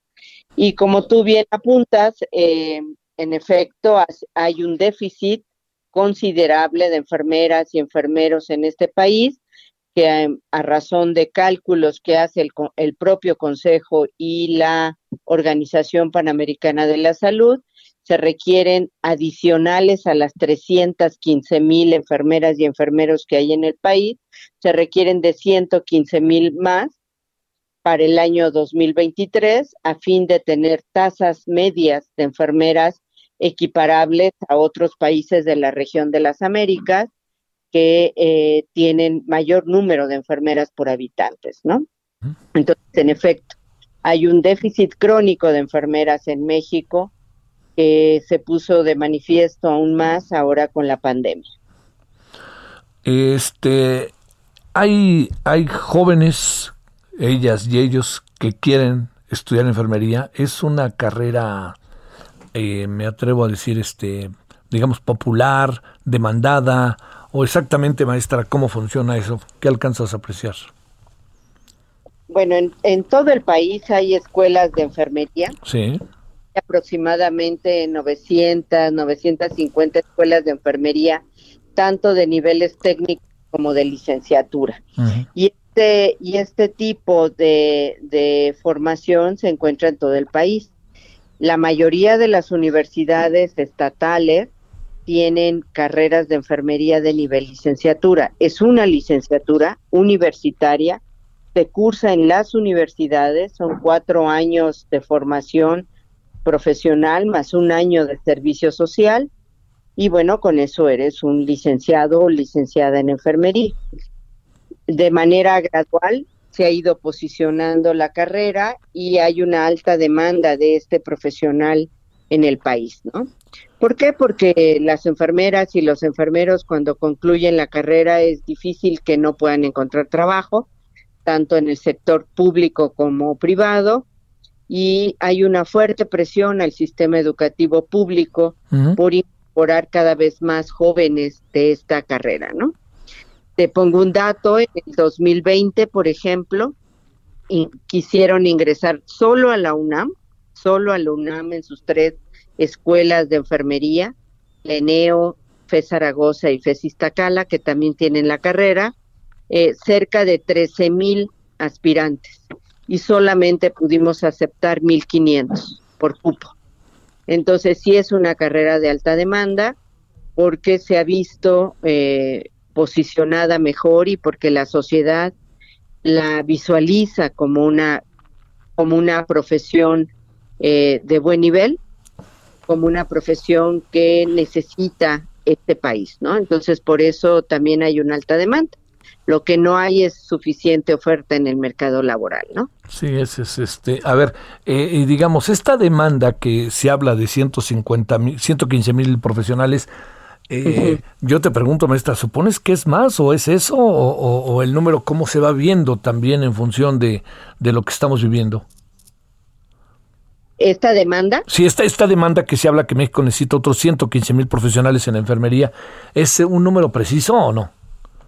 es un aproximado. Sí. de- de- si quisiéramos llegar a una tasa media del número de enfermeras, por ejemplo, tenemos actualmente 2.5 enfermeras por mil habitantes en México. Y pensemos en un país de tasa media económica como la de México, por ejemplo Chile, que tiene cerca de 6.5 enfermeras. ¿Sí? Entonces, cuando nos comparamos con otros países de tasa similar, pues entonces vemos que hay un gran déficit. Y para poderlo alcanzar, pues necesitamos formar más enfermeras y no solo formarlas, sino ubicarlas en el mercado laboral con buenas plazas, con buenos salarios, con buenas prestaciones que le permitan al sector salud retenerlas de manera suficiente, ¿no? Porque estamos formando enfermeras, pero que en muchos momentos no encuentran el cupo ni las prestaciones adecuadas ni los salarios adecuados en el sistema de salud. Este, a ver, híjole, ¿cuánto tiempo, cuántos años lleva estudiar la enfermería y obstetricia, maestra? Eh, la- ambas carreras tenemos dos licenciaturas, la licenciatura en enfermería y la licenciatura en enfermería y obstetricia. La primera forma a los jóvenes, a las jóvenes, para una enfermera generalista con énfasis en la atención comunitaria, en la atención clínica. Y la segunda carrera, la licenciatura en enfermería y obstetricia, forma para la atención del embarazo, del parto y del puerperio de bajo riesgo, así, recién nacido. Sí. Se cursan en ocho semestres, más un año de servicio social. Son cuatro años más el año de servicio social. Son cinco años de formación específicamente para estudiar la enfermería y luego el examen profesional. Es una carrera universitaria. Sí, o sea, se requiere de la prepa, pues. Sí, claro. Sí. Se requiere preparatoria, cursar la licenciatura y también tienen opción de desarrollo profesional hacia el posgrado. Hay especializaciones, maestrías en enfermería y doctorado en enfermería. Oye, eh, eh, lo, lo que lo que también este, me pregunto, sus, esa es una carrera que ya no es tan de mujeres como originalmente era, ya, ya tenemos una mayor paridad en cuanto a los alumnos, los estudiantes, o cómo estamos en eso. Sí, en el caso de la UNAM, Sí. la escuela, que es la Escuela Nacional de Enfermería, la escuela más grande del país, eh, aproximadamente el 30% de los estudiantes del estudiantado son varones. Sí. A nivel nacional tenemos cerca del 15% de enfermeros, ¿sí? Contra el 85% de enfermeras. Sigue siendo una carrera eminentemente femenina. Ujú. Este, Oye, eh, yo creo que eso... Y, y tienes la impresión de que está cambiando la tendencia o no? Eh? Mm, se estacionó, se estacionó la tendencia. Hubo un momento en que sí este, creció, ¿no? Sí, sí, sí, Pero en los últimos años se ha estacionado, no ha subido más allá del 20-25%. Quizá la escuela que tiene más varones es la UNAM, ¿no? Sí. Las escuelas de la UNAM, Ajá. por pase reglamentado y demás, pero las escuelas privadas, por ejemplo, las escuelas de nivel técnico eh, y demás, eh, conservan la relación de 10-15% de varones contra la mayoría de mujeres. Sí, claro, eso se, se, se imagina. Y este, a ver, la otra cosa es, eh, eh, yo supongo, maestra, que acabando la carrera, las posibilidades de encontrar trabajo son muchas o estoy sobredimensionando el mercado de trabajo. En efecto, hay una gran necesidad de enfermeras y la pandemia lo puso en, en, en entredicho, ¿no? Sí. Imagina que, que cuando empezó la pandemia y muchas enfermeras y enfermeros tuvieron que salir de los hospitales porque tenían comorbilidades, ya sea diabetes, hipertensión, embarazo, lactancia o alguna enfermedad preexistente, cerca del 40% de las plantillas de personal tuvieron que salir de los hospitales. Entonces la escasez fue mayor, ¿no? El estado. Y entonces la contratación se tuvo que hacer urgente y emergente para jóvenes que estaban todavía estudiando la carrera o bien para gente que se había jubilado en edades jóvenes y que se regresaron a trabajar en algunos momentos. Entonces sí es una carrera que tiene empleo. El sector privado en el país, el sector salud privado creció en los últimos 25 años, entonces tienen una alta demanda también ahí, ¿sí? El problema es que eh, tienen sueldos eh, de subempleo. siendo una licenciatura, los salarios no necesariamente son correspondientes a un profesional. Entonces eso hace poco atractivo a los jóvenes a veces estudiar o quedarse, ¿no? En ese sector. Y buscan dos o tres empleos, entonces hay enfermeras que trabajan en dos o tres lados, ¿no? Con el desgaste que esto significa. ¿Por qué? Porque el salario no es muy bueno. Sí, pues ahí está buena parte del asunto. Oye, ¿cómo cuántos alumnos tendrán ustedes ahorita, eh? Ahí en la escuela. En la escuela tenemos cerca de 3.500 alumnos en la licencia, en ambas licenciaturas escolarizadas, más 2.600, 2.800 en el sistema de universidad abierta. Es un programa de profesionalización, más el posgrado, más la maestría. O sea, es una escuela que tiene cerca de 5.800 alumnos. ¿Y qué haríamos sin enfermeras y enfermeros ahora con la pandemia, no? ¿Muestra? No, pues no, no, el sistema colapsa. El El sistema. se colapsa, sí. Juegan muchas veces el, el papel, sí, psicológico, ¿no? Y todo, pero también el del conocimiento, qué hacer en momentos críticos, no es, no es nada fácil, ¿no, maestra? Y eh, esto que dices es muy importante. El papel que jugamos las instituciones educativas en la formación de mejores profesionales pasa por eso que tú estás comentando.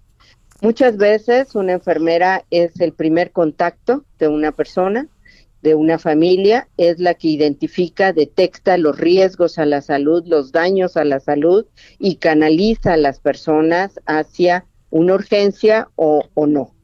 Entonces, o la atención de manera inmediata, ¿no? Entonces sí creo que la formación es muy importante en estos escenarios y por supuesto hoy en la pandemia se puso eh, se puso al frente, ¿no? En la primera línea de batalla. Sí, Pero es- siempre ha estado, siempre ha estado. Sí, sí, sí. Ahí, ahí es donde hay que, que fortalecer el primer nivel o el nivel preventivo para que los enfermos no lleguen complicados a las instituciones de salud, ¿no? Te diría una cosa, la experiencia de cada quien es la de cada uno, tal cual, o cada una, pero mi experiencia, por lo que yo he vivido, te diría, ¿qué haríamos si las enfermeras, y ahora en, digo también enfermeros, aunque han sido menos, pero las enfermeras, ¿qué haríamos? No, no, hasta les llora uno, ¿no? Este, y ya están, ya están en primera fila. Es que aquí me duele, a ver, Pérez, voy a hacer, hijo, de, de algo si quieres tan básico en apariencia, ¿no, maestra? Sí, claro, bueno, la enfermería, este, no solamente en la función técnica, ¿no? Sí. Una enfermera, una muy buena enfermera que sepa valorar, que sepa identificar si la persona tiene dolor, que sepa poner una venoclisis, que sepa atender un parto, cuidar a un recién nacido, pero también en la cronicidad, ¿no? Cuando una persona tiene una enfermedad crónica, la rehabilitación o incluso el ayudar a bien morir. O sea, la enfermera está desde el ayudar a nacer a un ser humano hasta el cuidado tanatológico o el cuidado a la familia que pierde a una persona. Entonces, eh, la sensibilidad, los valores, la ética tienen que estar presentes además de las habilidades técnicas, ¿no? Y el conocimiento científico que tiene que tener una enfermera. La enfermera utiliza la evidencia científica para dar mejores cuidados todos los días. Y esta cambia.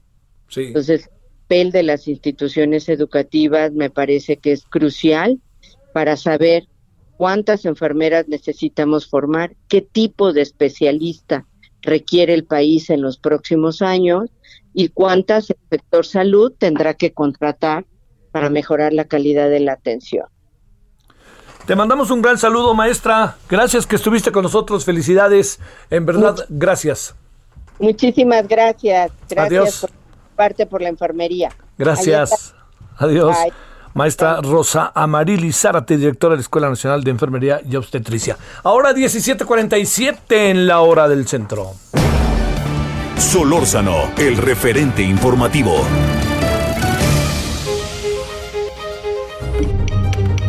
Ruta 2021, la ruta hacia las elecciones presenta.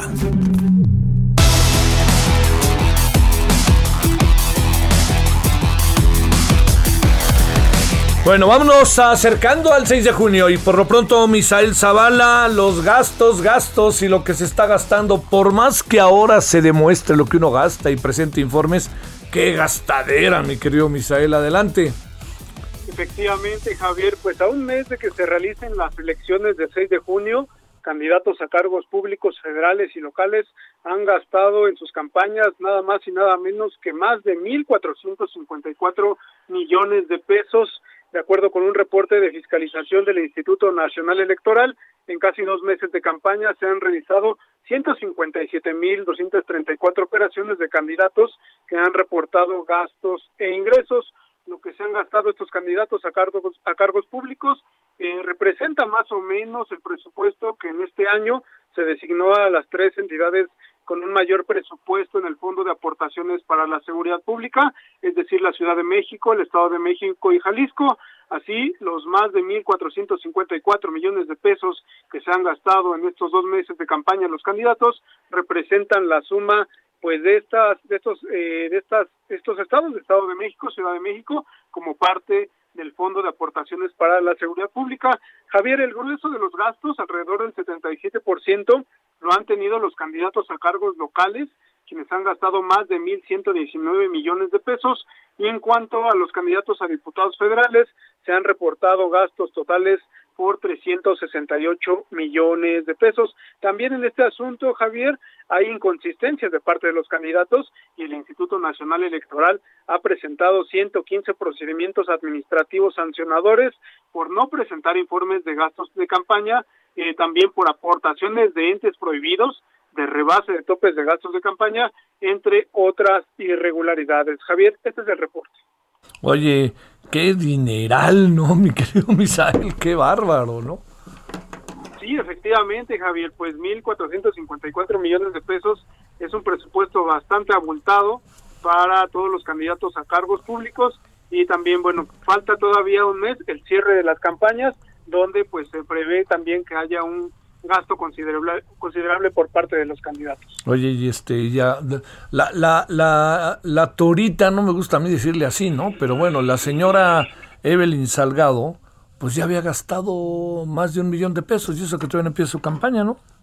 Sí, efectivamente, Javier, eh, precisamente la fiscalización del Instituto Nacional Electoral, pues, eh, pues registró gastos de campaña eh, sin hacer campaña de Evelyn Salgado por alrededor de mil, eh, de un, de un millón de pesos, los cuales también pues fueron heredados por parte de su padre, Félix Salgado Macedonio, ya que pues él también hizo algunos gastos durante esta campaña sin ser candidato oficial, debido a que bueno se, se enfrascó en un eh, litigio ahí jurídico por- con las autoridades electorales que al final resultó pues en la pérdida de su registro como candidato a gobernador de Guerrero. Te mando saludos, Misael, buenas tardes. Buenas tardes, Javier, que tengas buena tarde. Para ti, Cintia Stettin, ¿dónde andas, Cintia? ¿Qué tal? Muy buenas tardes, Javier. Pues un saludo a ti y a tu auditorio. Estamos aquí en, eh, checando las elecciones en la Ciudad de México y lo que te puedo comentar es que pues por primera vez 375 mil jóvenes quienes han alcanzado ya la mayoría de edad emitirán su voto en este proceso electoral el próximo 6 de junio. Así lo dio a conocer el Instituto Electoral de la Ciudad de México. Esto representa el 20% de los jóvenes inscritos en la lista nominal de la capital hasta el 15 de marzo del 2021, lo cual equivale a 1.823.859 personas entre 18 y 29 años. Comentarte pues que en la entrevista con el Heraldo de México, la consejera electoral Carolina del Ángel señaló que este sector de la población es el que registra mayor participación, pues, pues a las personas jóvenes les llama eh, la atención vivir esta experiencia. No obstante, dijo que lo que lo que les preocupa a las autoridades electorales es el desencanto posterior, es decir, en la segunda votación decae el ánimo de las personas jóvenes por participar. Explicó que pierden su entusiasmo de los 19 a los 34 años, eh, con un 55% de participación a nivel nacional y dice que esto se puede deber a que tal vez consideran que el voto no es una herramienta de cambio. Comentarte pues que en esta ocasión ella también nos dice que lo que están haciendo desde el Instituto Electoral justo para atraer a, la mayor población de jóvenes a votar este 6 de junio es realizar campañas en redes sociales, pues así es como interactúan actualmente los jóvenes. Finalmente, eh, decirte que también nos nos dijeron que no es una buena estadística que las, en estas elecciones intermedias pues no participe la, eh, toda la población. Sin embargo, por eso dijo que es muy importante que los jóvenes participen. Eso es hasta el momento lo que está pasando aquí en la Ciudad de México, Javier. Muchas gracias, Cintia. Muy buenas tardes. Seguimos pendientes. Buenas tardes. 17.53 en hora del centro. Ruta 2021, la ruta hacia las elecciones presentó. Solórzano, el referente informativo.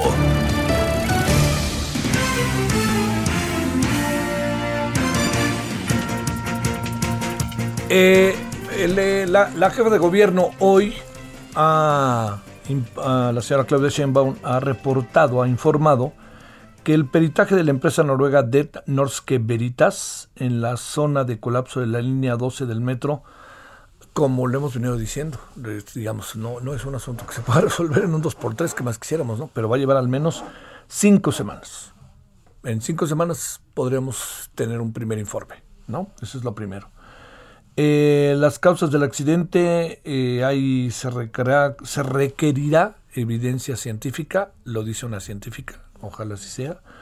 Metodologías y pruebas de laboratorio certificadas. 28 personas, por cierto, no olvidemos, continúan hospitalizadas. Fue muy, tuvo su tinte este, doloroso, dramático, triste.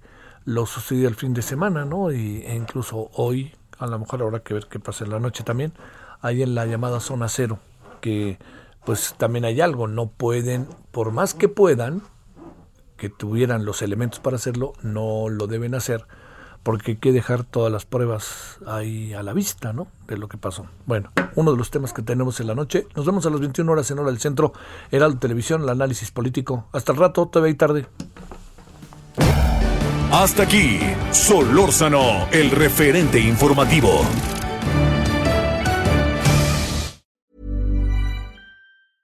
Hey, it's Paige DeSorbo from Giggly Squad. High quality fashion without the price tag. Say hello to Quince. I'm snagging high-end essentials like cozy cashmere sweaters, sleek leather jackets, fine jewelry, and so much more. With Quince being 50 to 80% less than similar brands. And they partner with factories that prioritize safe, ethical, and responsible manufacturing. I love that. Luxury quality within reach. Go to quince.com slash style to get free shipping and 365 day returns on your next order.